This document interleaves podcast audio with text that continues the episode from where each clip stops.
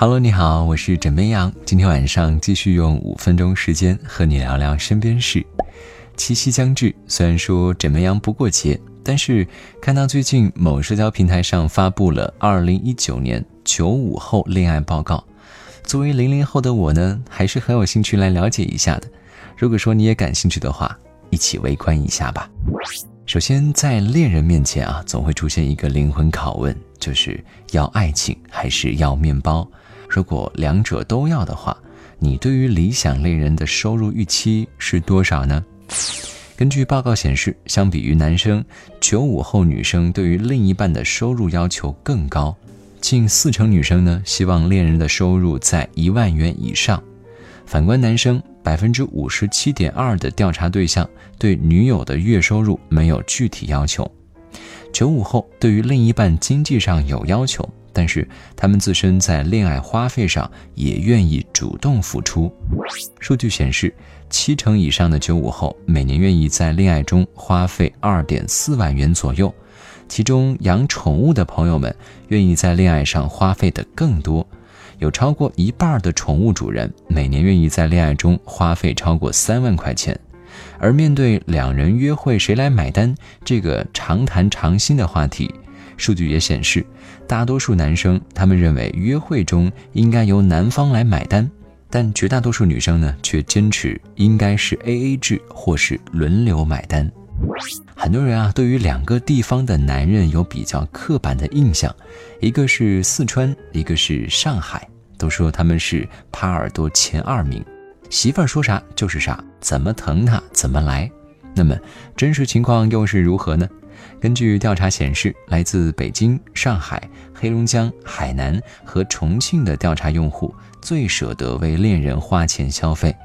此外，数据还出了一个恋爱奢侈力行业榜单，就是哪些行业的人最舍得花钱。其中，贸易进出口、法律、房地产开发、银行证券、艺术成为了榜内前五名。而在爱情面前，年龄越来越不是问题，这已经是被数据验证的大趋势了。根据调查结果显示，近七成调查对象接受姐弟恋，其中九五后男生更接受姐弟恋，达到了百分之九十点七。报告发现，学历越高以及收入越高的群体，他们对于姐弟恋的接受程度呢也就越高了。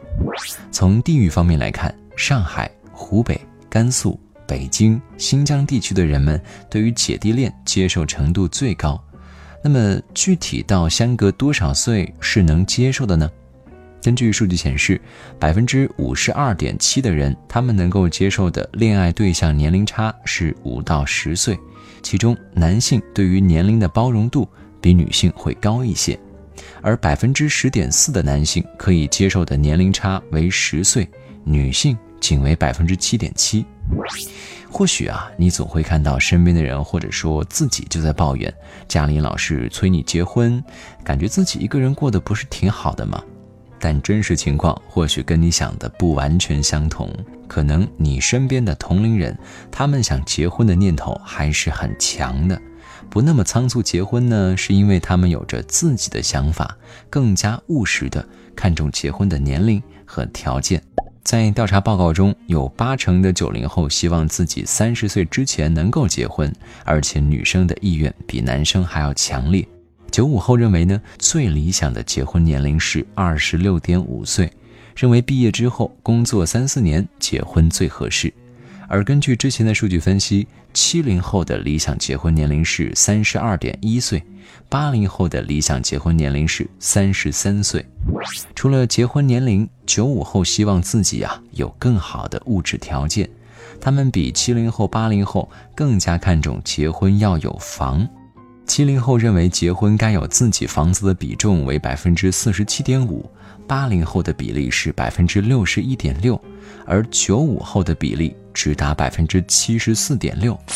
看完之后，怎么样？想说，虽然这个是抽样调查。但是也代表了一部分九五后，他们对待恋爱中择偶标准，包括相处模式等一系列的看法。这份报告或许也应该让这一代人的父母来看一看，不是孩子不想找，而是孩子呢想得更加周到一些。我们可聪明着呢。好啦，今天呢就先跟你聊到这里，我是枕边羊，跟你说晚安，好梦。